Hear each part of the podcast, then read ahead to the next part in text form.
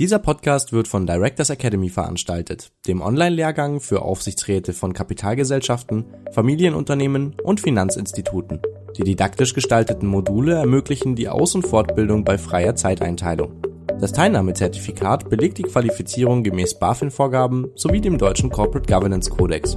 Weitere Informationen finden Sie auf der Internetseite directorsacademy.de. 17 Uhr, liebe Zuschauer, liebe Zuhörerinnen, liebe Streamer und Streamerinnen. Herzlich willkommen zu unserem 18. Video-Livestream und Podcast für den Aufsichtsrat von Directors Academy. Wie jeden Monat zweimal am ersten und dritten Donnerstag. Heute mit zwei guten und einer schlechten Nachricht. Fangen wir mit der guten Nachricht an. Wir haben heute erstmals im 18. Livestream die Marke 500 durchbrochen. Wir haben mehr als 500 Anmeldungen für diesen heutigen Livestream und Podcast. Ich möchte mich an dieser Stelle ganz herzlich bei unseren Zuschauern und Zuhörern bedanken für ihr großes Wohlwollen. Die schlechte Nachricht ist leider, dass Herr Michael Krammersch, unser Gast, seit gestern Abend von Covid befallen ist und sehr starke Symptome hat und leider, leider heute nicht äh, dabei sein kann. Er grüßt Sie recht herzlich und wir können an dieser Stelle nur sagen, äh, schnelle und gute Besserung, Herr Krammersch, dass Sie ganz schnell wieder auf die Beine kommen. Die zweite gute Nachricht ist, dass wir ganz schnell einen exzellenten Ersatz gefunden haben äh, zu unserem Thema Nachhaltigkeit mit Frau Regine Sippmann. Herzlich willkommen, Frau Sippmann. Herzlichen Dank, Herr Ruther. Schön, auch wenn der Anlass äh, jetzt etwas unglücklich ist, dass ich heute dabei sein kann. Also ich kann nur recht herzlich sagen für Ihre Flexibilität, weil wir beide wissen das selber erst seit fünf oder sechs Stunden, dass Sie heute hier dabei sein dürfen. Ich freue mich sehr darauf. Regine Sippmann ist Senior Partnerin und gehört zum Gründungsteam der HKP Group. Sie ist erfahrene Beraterin und unterstützt seit mehr als 15 Jahren Aufsichtsräte und Corporate Office Verantwortliche in Fragen nachhaltiger Corporate Governance und Vergütung an der Schnittstelle von Human Resource, Strategie und Finanzen. Als Leiterin der HKP Group Beratungsbereich Board Services, also genau unser Thema, zählt neben der Ausgestaltung und Höhe von Organvergütungen sowie der Zusammensetzung und Evaluation der Arbeitsweise von Aufsichtsräten auch die investorengerechte Kommunikation aufsichtsrelevanter Belange zu ihrem Beratungsschwerpunkt.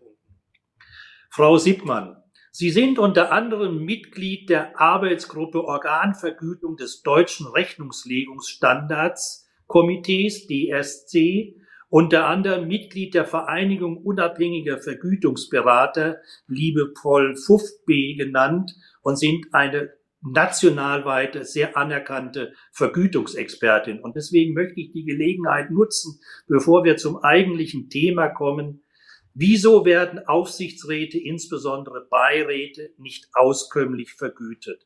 Eine Beschwerde, die ich immer wieder in meinen Aufsichtsratstalks höre. Hm. Eine Beschwerde, die auch äh, wir in unserer Beratungspraxis immer wieder hören. Und ich denke, da muss man ein Stück weit unterscheiden zwischen den ganz großen Publikumsgesellschaften, die inzwischen äh, damit ihren Vergütungen durchaus auskömmlich und angemessen vergüten und eben der breiten Masse der Gesellschaften, wo die äh, Aufsichtsratsvergütung eben noch nicht ein angemessenes Maß erreicht hat. Man muss da immer schauen, was ist denn angemessen? Da hilft ein Blick ins Gesetz. Das Gesetz sagt an der Stelle, es soll den Aufgaben und der Lage der Gesellschaft entsprechen, wie hoch denn diese Aufsichtsrats- oder Beiratsvergütung ist. Und wenn wir mal auf die Aufgaben des Aufsichtsrats schauen, das wissen Sie alle sehr gut in den letzten Jahren, da hat sich viel getan. Da sind äh, die Regularien deutlich äh, stärker geworden, da sind die Haftungsrisiken höher geworden, da sind die Aufgaben einfach viel, viel vielfältiger geworden und die Vergütung ähm, reflektiert das noch nicht angemessen in allen Gesellschaften. Normalerweise ist das ja immer eine Frage von Marktkräften, Angebot und Nachfrage.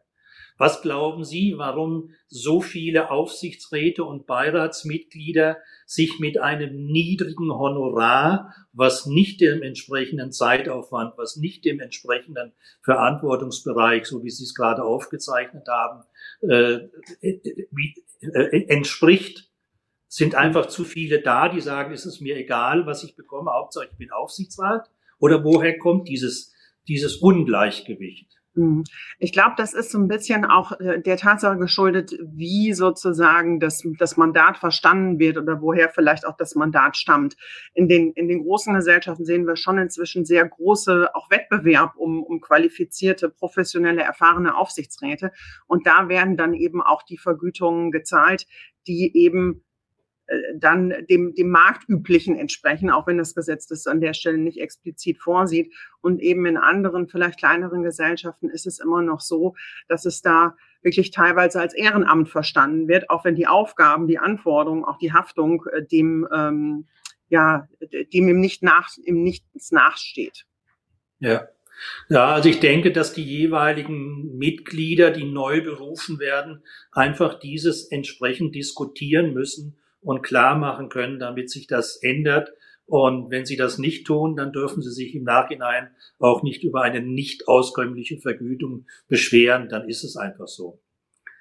Äh, Frau Sippmann, Sie haben seit einiger Zeit sehr erfolgreich eine Webinarreihe bei Directors Academy, unter anderem natürlich deshalb, weil die HKP Group auch Kooperationspartner von Directors Academy ist. Aber es sind wahnsinnig zahlreiche Aufsichtsratsthemen, die Sie dort immer sehr explizit und sehr tief äh, darstellen und darlegen. Und eines Ihrer Themen interessiert mich immer ganz besonders. Das ist das Thema investorengerechter Kommunikation aufsichtsratsrelevanter Themen. Und äh, auch wenn das ein langes Thema ist und wir müssen jetzt gleich zu unserem richtigen Thema kommen, äh, was darf ein Aufsichtsrat nicht kommunizieren? Hm. Können Sie das mal versuchen zusammenzufassen? Und ich meine nach außen nicht kommunizieren. Ja, ja. Ich habe jetzt den entscheidenden Vorteil, dass ich keine Juristin, sondern äh, Betriebswirtin bin. Deshalb äh, kann ich mich aus der aktienrechtlichen Debatte, was das Thema, was darf der Aufsichtsrat nach außen kommunizieren oder auch nicht, ähm, da äh, heraushalten. Aber was wir in den letzten Jahren erleben, dass eben die Anforderungen der Investoren deutlich stärker in Richtung wir möchten mit dem Aufsichtsratsvorsitzenden sprechen. Wir möchten dem die Fragen stellen, die seine Tätigkeit betrifft. Und das sind eben die klassischen ähm, aufsichtsratsrelevanten Themen wie eben Personalentscheidungen, wie Governance-Themen und so weiter.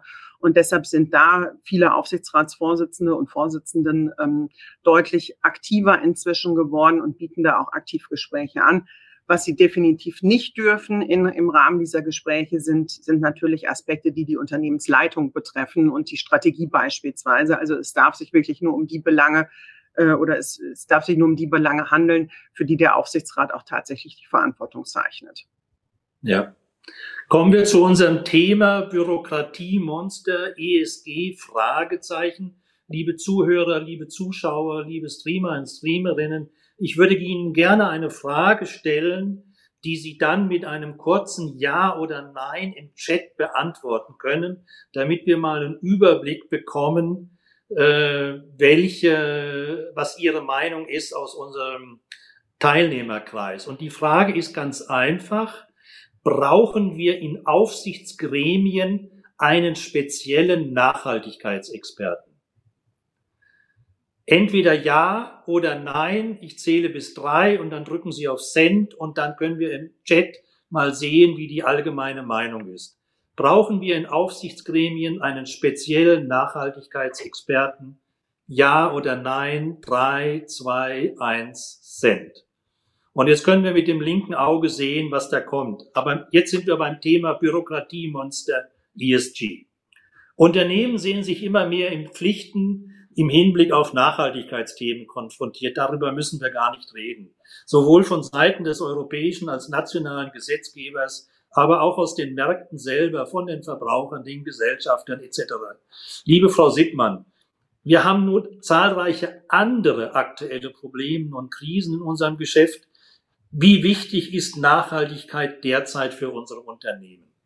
Im Blicke der Aktualitäten. Wie würden Sie das einstufen? Ja, es ist ähm, und bleibt ganz oben auf der Agenda. Wir haben natürlich im Moment durch ganz aktuelle Krisensituation, auch die Situation, dass das Unternehmen kurzfristig reagieren müssen, um eben auch kurzfristig den Fortbestand zu sichern, um da eine gewisse Stabilität ähm, äh, reinzubekommen. Aber das Thema Nachhaltigkeit und Langfristigkeit bleibt auch in dieser äh, vielleicht kurzfristigen Krise ganz oben auf der Agenda.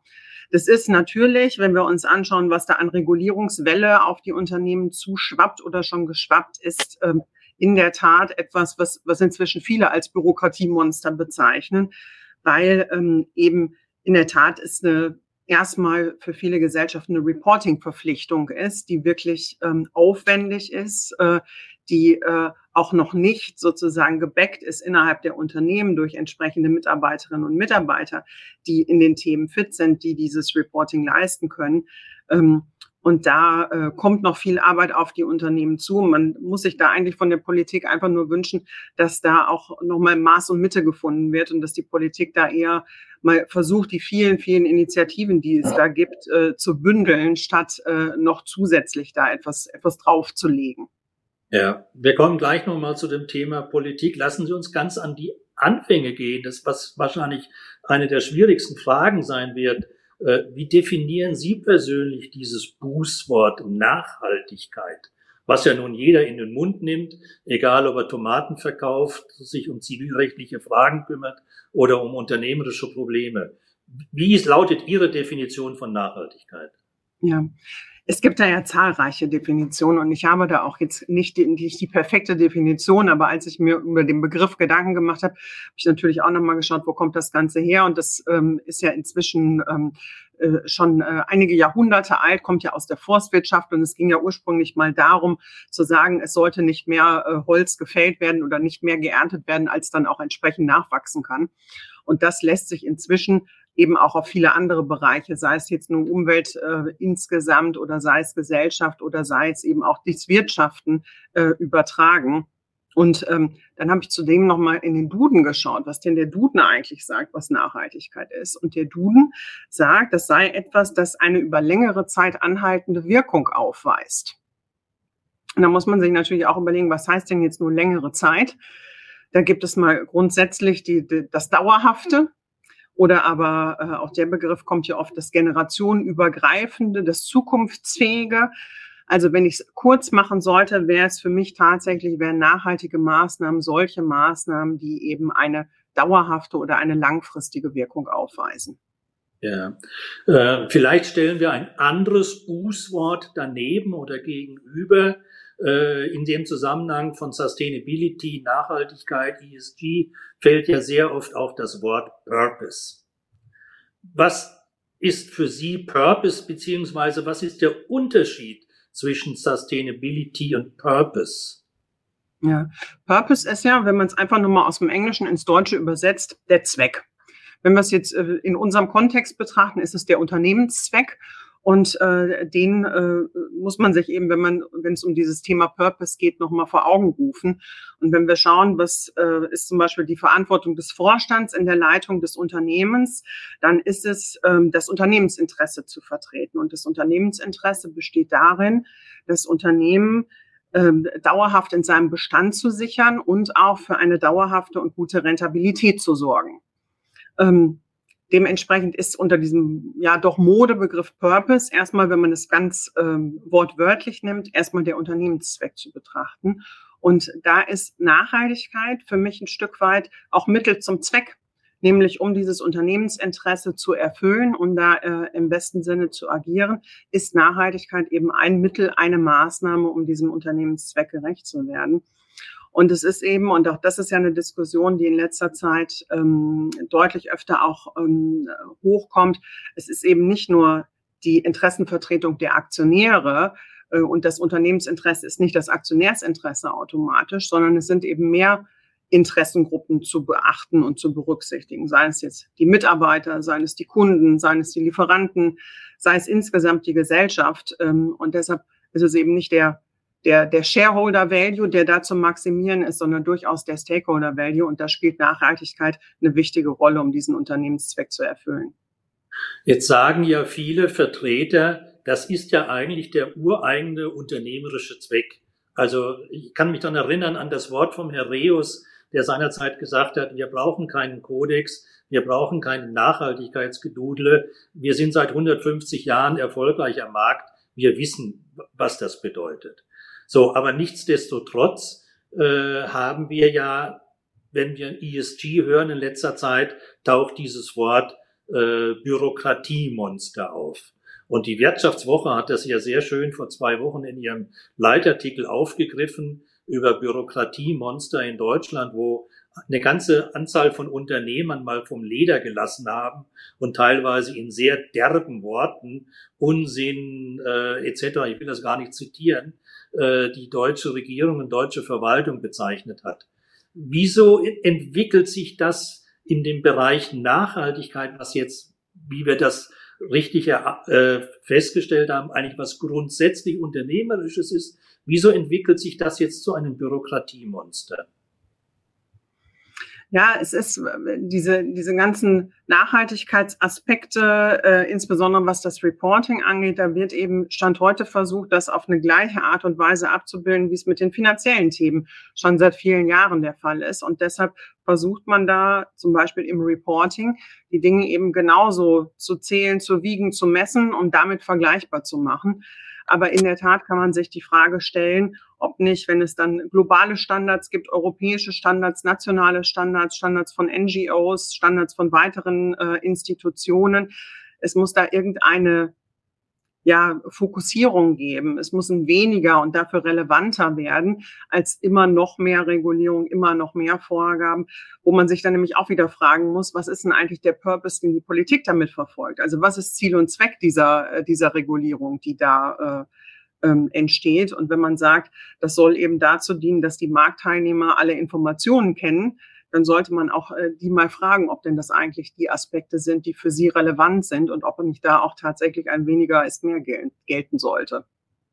Ja, ich meine, Sie sprechen das an, äh, was wir ja auch schon früher beobachtet haben, wenn man das sogenannte Financial Reporting anschaut, also den klassischen Geschäftsbericht, der herausgegeben wird, der schon für sich genommen 200, 250 Seiten stark ist, wo man sich fragen kann, welche Handvoll von Menschen lesen das überhaupt außerhalb des Unternehmens. Jetzt kommen die Nachhaltigkeitsberichte dazu, die sind dann ähnlich dick. Selbst wenn wir Integrated Reportings haben, dann sind die aber auch bei 350, 400 Seiten teilweise. Äh, die Regierung liest es nicht, die Verwaltung liest es nicht. Äh, eine Handvoll andere lesen das. Ist das nicht das klassische Beispiel dafür, für eine nicht erforderliche Bürokratie? Ja, also man kann durchaus ähm, sagen, dass das so einen Umfang nimmt inzwischen, dass es in der Tat nicht mehr alles interessant sind, sondern dass jeder sich so die einzelnen Aspekte raussucht, die für ihn äh, oder sie interessant sind. Und ich glaube, man muss da in der Tat mal schauen, gibt es da nicht Aspekte auch in den unterschiedlichen Regelwerken, wo, äh, wo es Überlappungen gibt und das stattdessen ein bisschen mehr zu, zu fokussieren, um da wirklich relevantere Informationen rauszu, rauszupicken. Und ich finde es immer ganz interessant bei den äh, ähm, Gesetzesvorhaben ist ja typischerweise auch immer enthalten, wie viel Aufwand gibt es für die Wirtschaft, was ist da, ähm, äh, wie viel Stunden kostet das pro Arbeitskraft, äh, da solche Reportings beispielsweise zu erstellen. Und das unterschätzt die Politik in vielen Aspekten immer ähm, fundamental. Und tatsächlich ist der Aufwand, der damit generiert wird, deutlich, deutlich höher als das, was da ähm, in der Politik geschätzt wird. Ja, die Frage ist ja, wer dafür zuständig ist, äh, diese Redundanzen zu vermeiden, die Zusammenführung zu machen. Es ist ja interessant, äh, es ist ja nicht nur die, die, die Politik und die Verwaltung, die uns mit neuen Vorschriften äh, beglückt, sondern es gibt ja, ich hätte beinahe gesagt, wie Pilze aus dem Boden schießen neue Institutionen, Organisationen, die sie jetzt des Themas Nachhaltigkeit annehmen, Empfehlungen geben, Grundsätze geben. Äh, mein Berufsverband Financial Expert Association, wo ich im Beirat bin, hat vor kurzem auch sehr zehn interessante Thesen zum Thema Nachhaltigkeit äh, herausgegeben.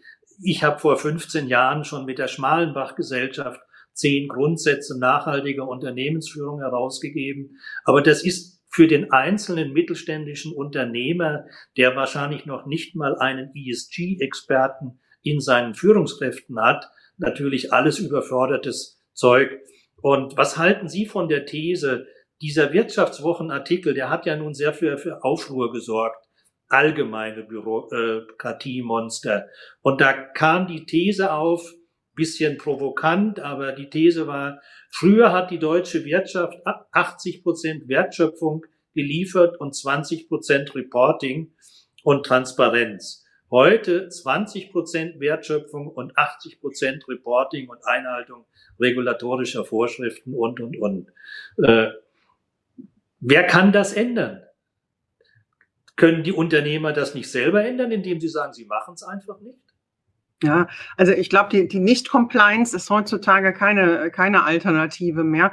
Aber in der Tat stellt, muss man sich die Frage stellen, was ist denn eigentlich verhältnismäßig und ist denn das eigentlich dem, dem proportional richtig, dass natürlich die großen Publikumsgesellschaften da höhere Anforderungen haben, ähm, ist akzeptiert, dass aber dann auch die, die kleinen Mittelständler schon wirklich ab, ab gering, relativ geringen Unternehmensgrößen da schon über vergleichbare Anforderungen verfügen müssen, ist einfach nicht verhältnismäßig an der Stelle.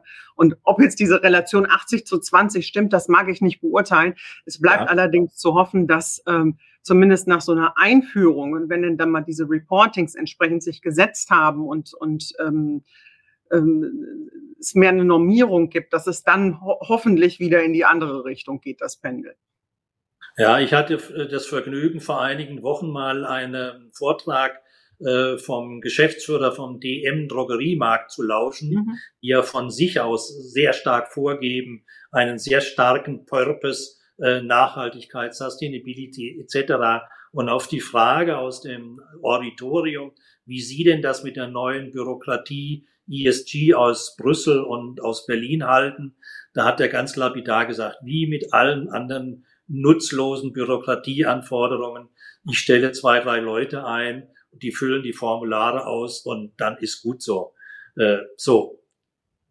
DM Drogerie ist vielleicht groß genug, um zwei, drei Leute einzustellen äh, für dieses Thema. Das kann der normale Mittelstand nicht. Und mhm. da würde ich gerne jetzt mal zu der Rolle des Aufsichtsrats kommen, weil Natürlich sagt man immer, der Aufsichtsrat ist der oberste Garant für das nachhaltige Erfolgsmanagement im Unternehmen.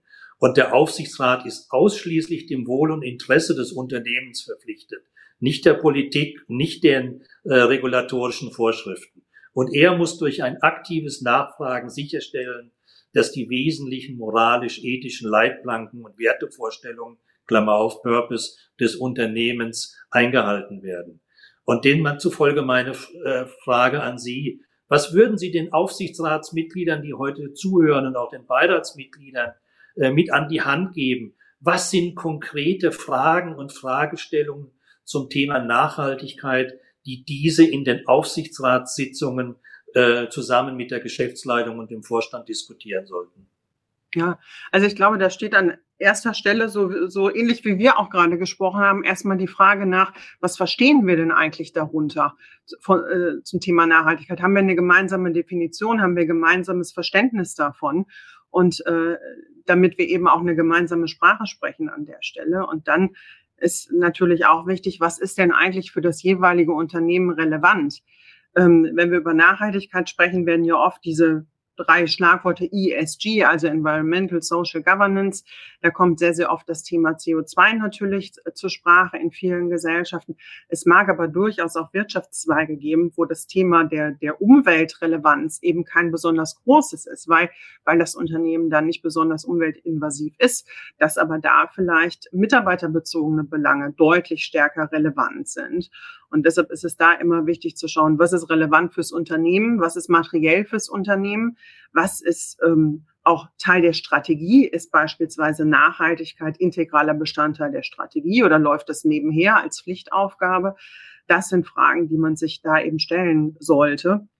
Und ähm, auch bei der Frage, und das erlebe ich durchaus auch in größeren Häusern, wenn es eben um den Aufbau einer Nachhaltigkeitsorganisation geht. Wo stehen wir denn da? Was sind denn die Schritte, die wir tun müssen? Wie kriegen wir die, die Mitarbeiter an Bord, die in den Themen ähm, unterwegs sind, unter ähm, Experten sind? Und wie können wir dann auch entsprechend dann unsere Nachhaltigkeit auch sichtbar machen und gleichzeitig auch verbessern natürlich über die Jahre?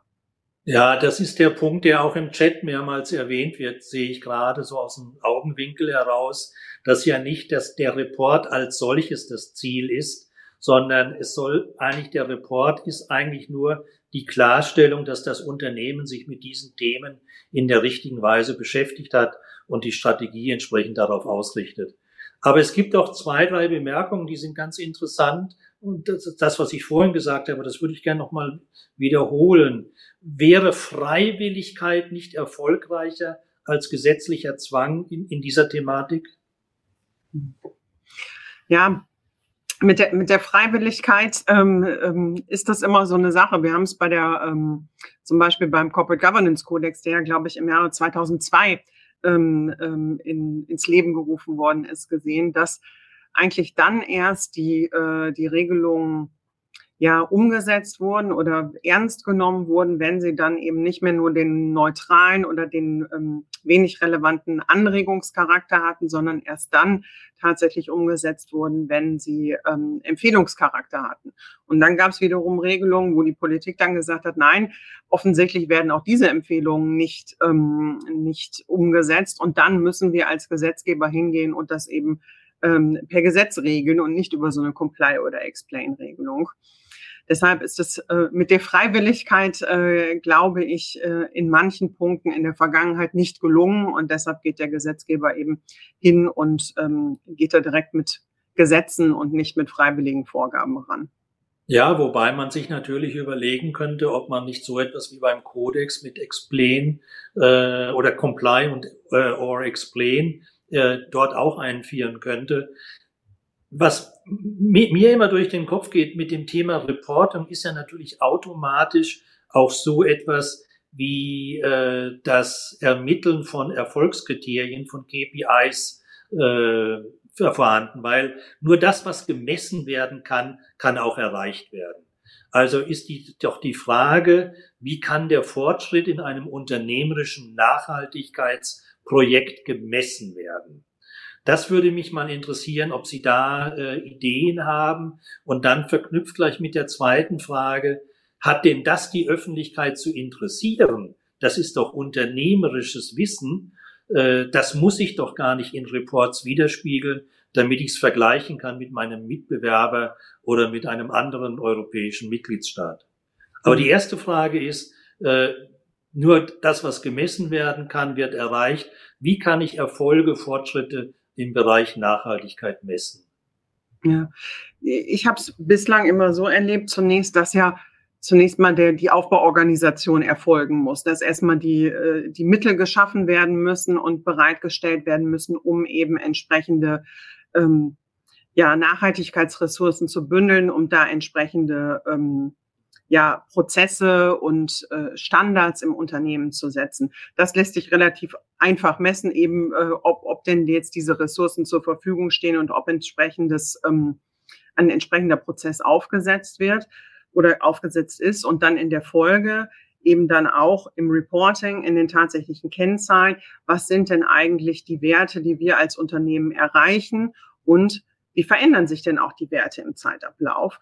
Und werden wir da besser? Wo stehen wir heute? Wo wollen wir aber hin? Was ist unser Anspruch? Was haben wir vielleicht auch Richtung Kapitalmarkt ähm, oder äh, Anteilseignern kommuniziert? Und ähm, was ist vielleicht auch eine Selbstverständlichkeit, wo man jetzt sagt, ähm, das muss so oder sowieso gewährleistet sein und ähm, da äh, ist keine äh, Verbesserung, die man da an der Stelle anreizen muss.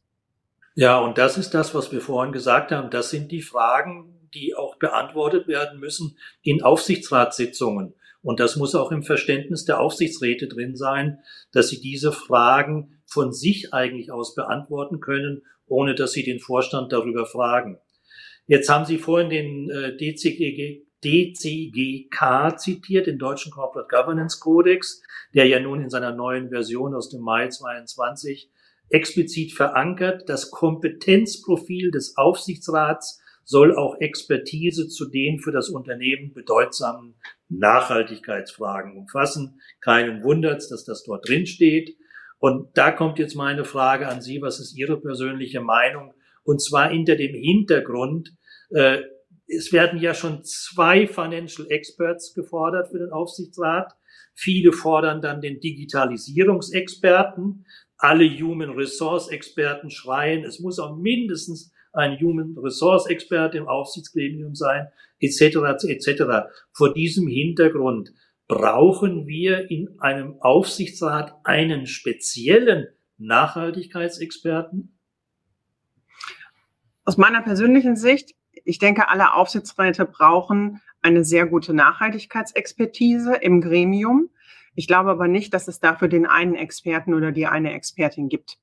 Weil nämlich das Thema Nachhaltigkeit, wenn wir es diskutieren, eben deutlich vielschichtiger ist als nur CO2 oder nur Mitarbeiterbelange oder nur Governance-Themen beispielsweise. Und wir da viel zu viele Themen ähm, äh, drin haben, als dass das durch eine Person, durch einen einzelnen Experten gewährleistet sein könnte. Das ist so ein bisschen wie das Thema Digitalisierungsexperte. Wann ist jemand ein Digitalisierungsexperte? Das ist ja auch sehr, sehr schwammig ähm, äh, ja. oft ausgelebt und formuliert. Und deshalb glaube ich nicht, dass es den einen Nachhaltigkeitsexperten geben kann, der das, der alle diese Kompetenzen, die ja Nachhaltigkeit umfasst, in sich vereint. Und für mich ist es vielmehr eine Querschnittsfunktion übers Gremium. Und ein Aufsichtsrat ist ja auch kein Expertengremium. Es ist ein Über Überwachungs- und Kontroll- und Begleitungsgremium, aber es ist nicht der, der Expertenrat, der da ähm, den Vorstand im Hintergrund in, in Spezialthemen berät. Ja, und deswegen sollte man sich diesen Satz auch nochmal genau durchlesen. Das heißt nämlich, das Kompetenzprofil des Aufsichtsrats als Gremium in der Gesamtkompetenz äh, und das bedeutet eher, dass jedes Aufsichtsratsmitglied Ahnung von Nachhaltigkeit und Sustainability haben sollte, so wie jedes Aufsichtsratsmitglied auch Ahnung haben sollte, wie man einen Geschäftsbericht und eine Bilanz und eine GNV liest, äh, sind das einfach, wie Sie sagen, Grundfundamente. Aber eine viel äh, Frage ist, wenn wir sagen, keinen spezifischen Nachhaltigkeitskopf im Aufsichtsrat. Was halten Sie von der Idee, dass wir einen neuen Ausschuss formulieren, den Ausschuss für Nachhaltigkeit? Hm. Um ehrlich zu sein, Herr Ruther, ich bin kein Fan vom Nachhaltigkeitsausschuss, ähm, weil auch da für mich gilt, äh, dafür ist das Thema Nachhaltigkeit zu vielschichtig. Es gibt zu viele unterschiedliche Aspekte, die es zu berücksichtigen gilt. Und auch da gilt für mich eher, dass es, dass es ein Querschnitt ist und dass auch die einzelnen Ausschüsse sich in ihren Themen mit dem Thema Nachhaltigkeit befassen müssen. Der, der Prüfungsausschuss mit dem Thema des Nachhaltigkeitsreportings, der Berichterstattung, der Strategieausschuss mit, wie bringe ich nachhaltige Aspekte in meine Unternehmensstrategie, wie, wie passt es in mein Geschäftsmodell, der äh, Personalausschuss beispielsweise, wie bekomme ich Nachhaltigkeitsziele in die Vorstandsvergütung, wie bekomme ich Nachhaltigkeit in die Nachfolgeplanung. Also in den jeweiligen Ausschuss, Ausschüssen sehe ich das Thema Nachhaltigkeit verankert, aber dort in den jeweiligen Schwerpunkten und Themenfeldern. Ja, das würde ich gern vertiefen. Sie sind ja, Frau Sippmann, der Vergütungsexperte in Deutschland.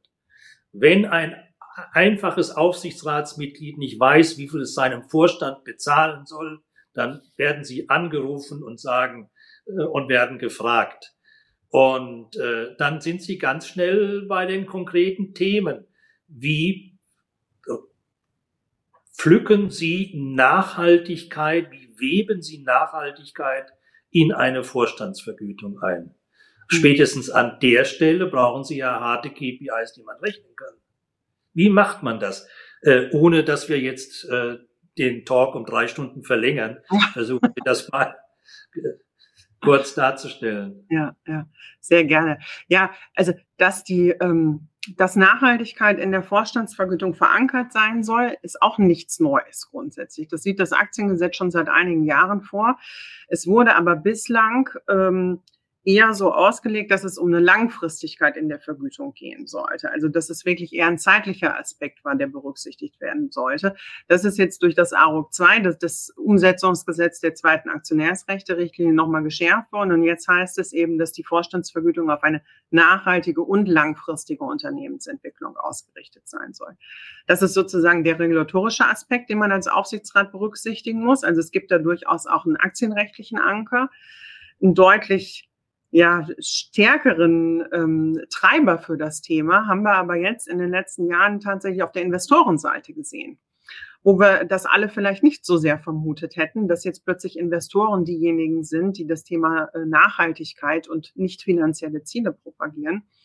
Aber auch hier gilt es eben, oder da ist die Erkenntnis ähm, ähm, ähm zutage gekommen, dass eben das Thema Nachhaltigkeit und das Thema nicht finanzielle Ziele durchaus zum einen wertschöpfenden Charakter haben, aber zum anderen auch einen risikomindernden. Und deshalb haben Investoren auch ein großes Interesse daran, ähm, ähm, nicht finanzielle Ziele Nachhaltigkeit in der Vorstandsvergütung zu integrieren. Was, das, ja. was aber natürlich dazu führt, weil, wie wir ja festgestellt haben, Nachhaltigkeit nicht so einfach zu messen ist, dass wir sehr komplexe Formeln und Vergütungssysteme entwickeln, die dann in umfangreichen, dicken Vergütungsberichten äh, münden, die dann den Hauptversammlungen zur Genehmigung vorgelegt werden. Das Interessante, dass an der Stelle sich noch nie ein Vorstand darüber beschwert hat, über Bürokratie etc. An der Stelle akzeptiert man dieses mühselige Darstellen und transparent äh, darlegen, wie dieses Vergütungssystem funktioniert. Glauben Sie, dass wir demnächst wieder eine Diskussion bekommen, trotz aller Komplexität und Nachhaltigkeit über die Höhe der Vergütung von Vorständen?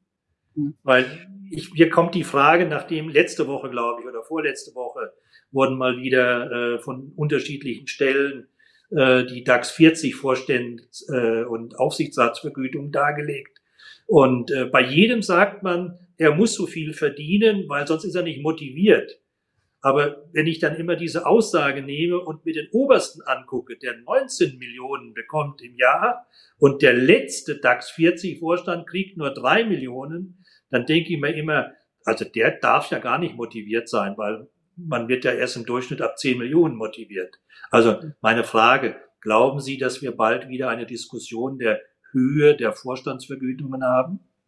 Ja, also die Diskussion ist ja sehr oft ähm, äh, politisch motiviert, sehr oft im, im Rahmen äh, Bundestagswahl anstehende Wahlen, dass da eben das Thema auf die Tagesordnung kommt, weil es ein Aspekt ist, zu dem alle eine Haltung, eine Meinung haben äh, und ähm, da nur sehr wenige Personen auch individuell von betroffen sind.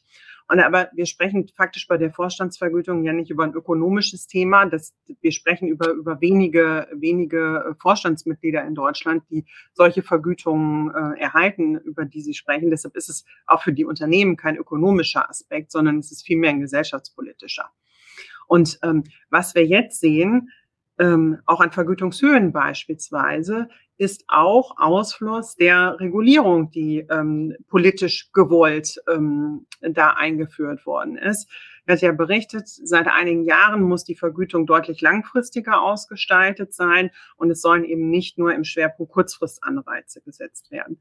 Das führt dazu, dass wir aus vielen erfolgreichen Jahren kommend jetzt und jetzt gerade mit, mit Ukraine-Krieg, Corona und so weiter eher in Krisenzeiten sind, aber aus sehr, sehr erfolgreichen Jahren kommen und da sehr gute ähm, Ergebnisse erzielt wurden, die dann auch zu guten Langfristvergütungen geführt haben. Und das trifft jetzt gerade auf die kurzfristige oder die, die aktuelle Krise.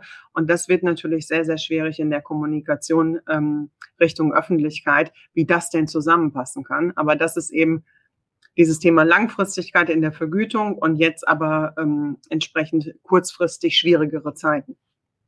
Ja, das macht es dann auch schwierig zu sagen, Nachhaltigkeit rechnet sich, äh, weil das ist ja ein langfristig nachhaltig ausgerichtetes System, was anscheinend dann doch nicht zu den Ergebnissen führt, äh, die wir wünschen. Auf der anderen Seite wäre es mal schön, wenn wir eine Diskussion hätten, um das Thema von vorhin nochmal aufzugreifen, über die Adäquanz und über die Höhe von Aufsichtsratsvergütungen, äh, wie die adjustiert und angepasst werden müssen in dem Punkt. Aber lassen Sie uns nochmal zu dem Punkt der Bürokratie zurückkommen, weil das eigentlich unser Hauptthema heute ist, Frau Siebmann. Äh, und Sie hatten das vorhin schon adressiert. Was ist die Rolle der Politik? Wir haben eine nicht endende Flut von Vorschriften, wir werden getrieben natürlich äh, von der EU mit der EU-Taxonomie und dem, was die dauernd äh, aus äh, äh, baldowern, mag das das Lieferkettengesetz sein, das ESG-Reporting etc. etc. Äh, also dem normalen Leser solcher Dinge kommt sehr oft der Eindruck, dass unsere Politik keine Ahnung hat, wie ein Unternehmen funktioniert. Also demzufolge mal die, die, die harte Frage, hat unsere Politik und die Verwaltung genügend Ahnung von nachhaltigen Problemen und Abläufen in Unternehmen? Hm. Also tatsächlich, da kann man inzwischen seine Zweifel bekommen, ob das denn der Fall ist. Und äh, ich hatte gerade das Beispiel gemacht mit diesen äh, voraussichtlichen äh, Kosten, die da immer geschätzt werden, wie viel denn da der Aufwand in den Unternehmen ist. Und das ist, das ist teilweise haarsträubend, wie sehr das unterschätzt wird. Deshalb muss man wohl sagen, dass an der Stelle da ähm, ja, die Politik zwar im, im, im besten, mit den, den besten Vorsätzen sozusagen äh, rangegangen ist an das Thema, weil Nachhaltigkeit eben etwas ist, was, was die Unternehmen auch ähm, ähm, dauerhaft sicherstellen müssen, aber dass eben die Umsetzung, gerade weil es auch im Moment international so viele Regelungsansätze ist, mehr als, mehr als nicht zufriedenstellend ist. Und man würde sich an der Stelle wünschen, dass da deutlich mehr Stringenz in den Themen drin wäre, dass äh, auch die, die unterschiedlichen Regelungsgeber sich da deutlich konkurrenter zueinander aufstellen würden und man stattdessen aus dieser Vielzahl deutlich weniger und damit und gleichzeitig deutlich relevanter werden würde.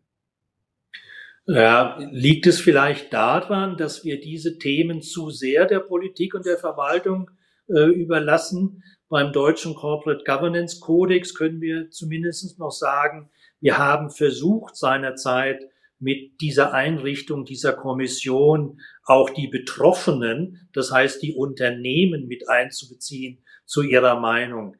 Aber wo würden Sie sehen, dass Unternehmen heute zu Wort kommen, bevor solche Entwürfe dann mal das Licht der Öffentlichkeit erblicken und dann äh, einfach nicht mehr wegzudiskutieren sind? Ja, wir hatten das Thema Freiwilligkeit gerade schon mal. Ähm, die Frage ist halt, wie wahrscheinlich ist es, dass ohne gesetzliche Vorgaben da Unternehmen, die es nicht müssten, da freiwillig ähm, in, die, in die Bresche springen würden und da Vorreiter wären. Und deshalb ist tatsächlich die Frage, ob das ein realistisches Verfahren ist, da äh, auf Freiwilligkeit zu setzen. Wenn ja. man das über so eine Kodexregelung beispielsweise machte, wäre es natürlich wichtig, dass dann auch die Unternehmen da entsprechend mit äh, den, den richtigen Persönlichkeiten und mit der richtigen ähm, ja auch Umfang und, und auch zeitlicher äh, Einbindung reingehen. Ne? Ja, und nicht nur so, sage ich mal, diese immer nur kurzfristigen Meinungsäußerungen, wie vorhin schon zitiert, äh, wo man sagt, wir brauchen das nicht, wir sind immer schon erfolgreich und nachhaltig äh, etc. etc. gewesen. Also demzufolge ein Stück weit sind die Betroffenen selber schuld, wenn sie sich nicht intensiv genug in diese, in, in diese Prozesse einbringen. Ja. Liebe Zuhörer, liebe Zuschauer, wenn Sie konkrete Fragen an Frau Sippmann haben, zögern Sie nicht, die in den Chat reinzustellen. Ich werde sie versuchen aufzugreifen und noch in den verbleibenden 15 Minuten zu adressieren. Ich würde gerne, Frau Siebmann, noch zu dieser Frage noch mal von vorhin kommen. Aktuellen Krisen, aktuelle Probleme, auf allen Ebenen knirscht es. Es müssen teilweise Dinge entschieden werden, an die wir vor drei Monaten noch gar nicht gedacht haben. Wir müssen sie in Vorständen und Aufsichtsgremien relativ schnell entscheiden. Und äh, wir hatten vorhin so salopp festgestellt, ja, trotzdem dürfen wir die Nachhaltigkeit natürlich nicht vergessen. Äh, aber es bleibt dabei, wir haben Tagesentscheidungen äh, zu treffen. Was für eine Empfehlung haben Sie an den aktuellen Aufsichtsrat? Was soll der aktuelle Aufsichtsrat tun, um das sogenannte Unkontrollierbare besser kontrollieren und überwachen zu können? Ja, damit greifen wir eigentlich auch einen Aspekt von, von Nachhaltigkeit beziehungsweise ESG raus, nämlich das, das G, also die Governance. Und ich glaube, da ist es immens wichtig, dass die entsprechenden Governance-Prozesse, die Gremienprozesse gut und richtig ähm, aufgesetzt sind und dass da eine relativ äh, reibungslose und, und gute Kommunikation ähm, ähm, besteht und dass die Prozesse und die Kommunikationswege entsprechend aufgesetzt sind. Da kommt natürlich auf die Funktion des Aufsichtsratsvorsitzenden, der Aufsichtsratsvorsitzende große äh, Bedeutung zu, weil eben diejenige oder derjenige das Sprachrohr dann auch in das, äh, ins Aufsichtsratsorgan ist. Und ich glaube, das ist ein Punkt, den viele Aufsichtsräte auch aus Corona als, als Lehre mitgenommen haben. Ähm, es war immer klar, es gibt diese vier Aufsichtsratssitzungen im Jahr, zwischendrin gibt es die Ausschusssitzungen, das ist immer alles persönlich und so weiter. Ähm, Corona hat uns alle gelehrt, dass es, dass es virtuell funktioniert, wenn es funktionieren muss, dass, dass die Entscheidungen schneller getroffen werden, dass häufiger auch Sitzungen stattfinden, dass vielleicht kürzere, aber besser, schneller getaktete Sitzungen stattfinden. Wir haben in manchen Unternehmen äh, auch Eilausschüsse beispielsweise, dass eben auch kurzfristigere Entscheidungen getroffen werden. Ich glaube, da ist es nur auch immer sehr, sehr wichtig, dass dann auch alle Kollegen aus dem Aufsichtsrat mitgenommen werden in der Kommunikation und sie nicht aus der Zeitung erfahren, welche Entscheidungen da an der Unternehmensspitze getroffen wurden. Ja, ich glaube, das ist ein ganz wichtiger Hinweis, dass Nachhaltigkeit und Sustainability nicht nur konkrete Themen betrifft, was ist unser Wasserverbrauch, was ist unsere CO2-Emission, wie können wir das verringern? Und, und, und, sondern dass es eigentlich mehr auf die Prozesse geht, dass wir Prozesse haben, die wirklich ein Risikofrüherkennungssystem sind, dass wir Systeme haben, die dann wirklich, wenn ein Risiko erkannt ist, auch schnell bearbeitet und behandelt werden können, äh, dass wir in Aufsichtsgremien, wie Sie das schildern, auch schon eine Systematik eingeführt haben, dass wir ohne großes Tamtam äh, schnelle Online-Sitzungen einberufen können, Informationen scheren können, Expertisen dazu holen können von Themen, die wir inhaltlich vorher noch gar nicht gekannt haben, aber wo das Prozess-Doing ja eigentlich immer das gleiche ist, egal wie die, wie die Krise ist. Äh, lassen Sie uns mal versuchen, in den verbleibenden äh, zehn Minuten einen Blick in die Zukunft zu werfen. Äh, einer meiner Lieblingssprüche lautet ja bei dem Thema Nachhaltigkeit, das ich ja schon seit 15 Jahren in irgendeiner Form immer betreue. Nachhaltigkeit ist wie eine Anti-Aging-Creme. Die muss jeden Tag aufgetragen werden, aber trotzdem sieht man erst sehr spät die Wirkung äh, Frau Sippmann, wenn wir jetzt die aktuellen ESG und Sustainability Herausforderungen sehen, da stellt sich ja die Frage, wie geht denn das weiter? Was verlangt denn die EU und der Gesetzgeber und die Zivilwirtschaft von den Unternehmen in drei Jahren oder in, in fünf Jahren? Was muss denn noch reportet werden? Was muss denn noch von innen nach außen gekehrt werden? Sehen Sie da irgendwelche Trends, irgendwelche Entwicklungen? Oder können Sie sagen, nein, wenn wir das jetzt machen, was heute gefordert wird, dann haben wir Ruhe? Hm. Also es ist, es wird keine Mode bleiben sozusagen, sondern es wird dauerhaft bleiben, weil das Thema inhaltlich einfach zu wichtig ist äh, für unser aller Fortbestehen.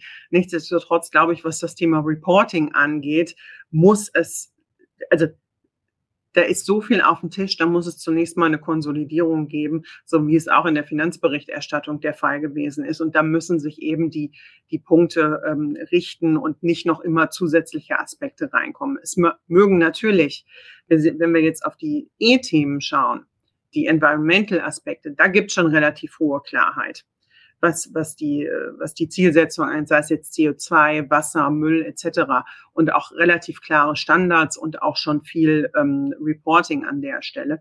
Wir haben andere Aspekte, insbesondere aus dem S-Bereich. Da gibt es zwar viele Ideen, viele Vorschläge, aber noch keine allgemeingültigen anerkannten Standards. Also da wird sich noch einiges rütteln über die nächste Zeit äh, in der Hoffnung, dass es dann irgendwann ein Set gibt, was dann auch hoffentlich ähm, oder übernehmen, unternehmensübergreifend und branchenübergreifend auch nutzbar ist. Ja, äh, es kommt äh, Zustimmung bei uns im Chat zu, zu dem Thema äh, Risikofrüherkennung, Prävention, Governance. Äh, äh, es kommt aber auch die Frage äh, nach äh, Best Practice Beispielen. Fallt Ihnen irgendeines Best Practice Beispiel konkret ein, wo Sie sagen, das Unternehmen hat sich da ganz besonders hervorgetan in der schnellen, adäquaten äh, Berücksichtigung von anstehenden Problemen? Fällt mir schwierig, fällt mir schwer, da jetzt einzelne rauszugreifen. Ich glaube, wenn wir über das Thema Reporting beispielsweise sprechen, fiele mir immer SAP ein, die ja schon sehr lange mit dem Integrated Reporting ähm, unterwegs sind und die eben in ihrer nicht finanziellen Berichterstattung schon gleiches Niveau, gleiche Standards haben wie, wie in der finanziellen Berichterstattung. Es gibt auch inzwischen viele Beispiele, wie das Thema Nachhaltigkeit im Aufsichtsrat umgesetzt wird. Da fällt mir die Deutsche Börse ein, wo eben auch nicht ein Nachhaltigkeitsausschuss eingerichtet wurde, sondern wo das Thema im Strategieausschuss beispielsweise verortet wurde. Also so in, in unterschiedlichen ähm, Aspekten gibt es da sicherlich auch äh, immer Best-Practice-Beispiele. Ja, und wenn ich das richtig im Kopf habe, haben wir schon mehrere hundert Integrated Reports in Deutschland, auch sehr, sehr viele aus mittelständischen Familienunternehmen. Äh, da wird nur nicht ein großer Hype drum gemacht. Die erstellen den, dann wird er veröffentlicht äh, und dann ist fertig, weil, äh, das hatten wir ja vorhin schon adressiert, wer liest es am Ende des Tages? Wer hat den SAP Integrated Report schon gelesen oder den von äh, BASF, die ja nun auch schon seit vielen Jahrzehnten da, äh, da federführend sind? Äh, wird es nur gefordert? Und mir fällt in dem Zusammenhang immer ein, ein, ein, ein Spruch ein, den ich in einem Kriminalroman gelesen habe, äh, der da lautet, natürlich können Sie am Gras ziehen, damit es schneller wächst. Sie können aber auch ihren Kopf auf das Gras legen, während es wächst. Nichts davon wird das Wachstum des Grases beeinflussen. Aber nur bei der letzteren Alternative sind sie ausgeruht, wenn es um darum geht, das Gras zu mähen. Und äh, demzufolge, glaube ich, ist so diese Einstellung, um nochmal DM-Drogerie zu zitieren, zu sagen, das ist nicht unsere Zielsetzung, Bürokratiewahn zu erfüllen. Wir machen unser Geschäft und wenn es neue bürokratische Anforderungen gibt, dann erfüllen wir sie mit dem Mindestmaß und dann ist gut. Frau Siebmann, unsere Gäste müssen am Ende immer eine schwierige Frage beantworten, äh, die da lautet, was war Ihrer Meinung nach der Aufreger der Woche in der deutschen Corporate Governance äh, Landschaft? Jetzt würde ich bei Ihnen sagen, was war der Aufreger in der deutschen Nachhaltigkeitslandschaft? Kann auch schon zwei oder drei Wochen her sein. Mhm. Sind da irgendwas eingefallen? Also tatsächlich ist mir nichts Deutsches, sondern eher was US-amerikanisches beziehungsweise globales eingefallen. Und äh, das finde ich auch ein, ein ganz ähm, ja, schönes Beispiel. Da sieht man aber auch ein Stück weit das Dilemma vielleicht zwischen guten E-Zielen und vielleicht schlechter Governance. Ich denke an Elon Musk, ähm, der ja mit, mit Tesla und dem Produkt des Teslas und des Elektroautos ja viel in Richtung nachhaltiger, nachhaltiger Mobilität etc. unterwegs ist. Aber gleichzeitig denke ich in den Governance-Fragestellungen da äh, viel Raum für Verbesserung ist bei Tesla. Sei es jetzt die Frage nach, kaufe ich Twitter oder kaufe ich Twitter nicht? Oder jetzt zuletzt ja, ähm, ich glaube gestern oder vorgestern die Frage, äh, äh, von Musk, ob er nicht zwischen der Ukraine und Herrn Putin äh, da als Unterhändler auftreten solle. Ähm, also das war für mich, wenn nicht ein Deutscher, aber doch schon ein ähm, Aufreger. Ja, und äh, das ist auch etwas, was wir gar nicht äh, bisher adressiert hatten. Äh, wofür ist ein Unternehmen eigentlich zuständig? Äh, ein Unternehmen ist nicht dafür zuständig, die Welt zu retten, sondern es soll sich innerhalb der Welt anständig benehmen und seinen Unternehmenszweck erfüllen. Äh, und diese ganzen Nachhaltigkeitsdefinitionen haben wir ja gar nicht adressiert. Ist jetzt Atomstrom grün äh, oder ist, es, ist er nicht grün? Äh, und, und, und. Und äh, ich habe heute in der Zeitung gelesen, das hat überhaupt nichts mit Wirtschaft zu tun und Corporate Governance und Nachhaltigkeit. Aber äh, Saudi-Arabien richtet 20 29, also in sieben Jahren, die asiatischen Winterspiele in der Wüste aus. Ja. Also das ist natürlich mehr als ein heißes Nachhaltigkeitsthema, aber äh, das betrifft die Unternehmen nur in der Art, als dass sie sich darüber im Klaren sein müssen, äh, will ich Geschäfte machen mit Saudi-Arabien, ja oder nein. Und äh, dann bin ich vielleicht bei Purpose, dann bin ich bei Kultur, dann bin ich bei Ethik, und dann bin ich natürlich auch wieder bei Nachhaltigkeit. Ja. Äh, So, es gibt noch eine ganze Menge zahlreiche Bemerkungen, weniger Fragen aus, äh, aus dem Punkt äh, der, der, der, den Chatraum. Vielleicht aber noch eine nochmal aus Ihrem, da Sie so mit so zahlreichen Aufsichtsräten und Vorständen zu tun haben. Äh, wenn es eine Prozentzahl zu schätzen gäbe, wie hoch würden Sie schätzen im Aufsichtsrat und die andere Zahl im Vorstand, äh, wie das Thema Nachhaltigkeit angekommen ist dort im Bewusstsein und natürlich entsprechend mit der entsprechenden Expertise und Verhaltensweise, dass man sich mhm. drum kümmert? Mhm. Also in meinem Erleben ist das Thema in den Vorständen schon deutlich ähm, tiefer verwurzelt, als es in den Aufsichtsräten der Fall ist, weil einfach im, im Unternehmen und über den Vorstand dann in der Leitung deutlich früher sich mit dem Thema beschäftigt werden musste. Das aber jetzt nicht zuletzt auch durch die Neufassung des Kodex der Aufsichtsrat da deutlich mehr in der Pflicht ist und der da an der Stelle äh, aber denke ich definitiv noch mehr Nachholbedarf hat und eben das Problem dabei ist eben auch, dass es ähm, sehr vielschichtig ist und deshalb aus meiner Sicht eben nicht der eine Experte der richtige ist, sondern dass alle Kolleginnen und Kollegen, so wie Sie es gerade beschrieben haben, in den Grundzügen Expertise haben, aber dann für spezifische Themen auch durchaus externe Experten dann die richtigen sind. Ja. Das hat ja der Marc Tüngler letzte Woche sehr gut dargelegt in seinem Artikel, wo er dann auch nochmal ganz fest den Aufsichtsräten ins Stammbaum geschrieben hat, kümmert euch um die Details von Sustainability, ESG und um die entsprechenden Prozesse, weil ihr seid dafür zuständig, dass das in den Unternehmen auch richtig eingeführt wird. Mhm. Frau Sippmann, wir sind am Ende und jetzt müssen Sie uns mit einem kurzen, knappen Satz äh, etwas fürs Wochenende mitgeben, wo wir uns noch an dieser hervorragende äh, Talk über Nachhaltigkeit, Aufsichtsräte, ESG und Bürokratie unterhalten haben. Haben Sie sich etwas überlegt, hm. einen kurzen Satz, den wir mit in Gedächtnis nach Hause tragen? Herr Ruther, da Sie gerade Carsten Dusse genannt haben und ich großer Fan dieses Humors bin, von Achtsam Morden beispielsweise, möchte ich Ihnen nur mitgeben, bleiben Sie achtsam. Das ist doch ein guter Spruch. Ähm, außerdem äh, Chapeau. Äh, es gibt wenige, die den Herrn Dusse bisher kennen, aber ich kann ihn nur empfehlen zu lesen. Keine Corporate Governance äh, Literatur. Frau Sippmann, recht herzlichen Dank für das heutige Gespräch und recht herzlichen Dank dass Sie so kurzfristig eingesprungen sind. Chapeau, Sie haben das glänzend gemacht. Recht herzlichen Dank. Herzlichen Dank, Herr Ruther. Vielen Dank auch an unsere Zuschauer und Zuhörer, liebe Streamer und Streamerinnen. Ich hoffe, dass Sie auch beim nächsten Mal dabei sind. Heute war der erste Donnerstag im Oktober, der zweite, äh, der dritte Donnerstag im Oktober ist der 20. Oktober. Da haben wir Christian Strenger, den großen Doyen der deutschen Corporate Governance bei uns, wo wir uns über die Aufsichtsratsvorsitzenden und ihre Macht unterhalten.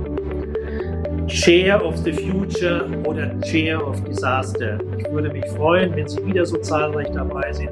Recht herzlichen Dank. Schönen Abend. Danke, Frau Sippmann. Danke Ihnen.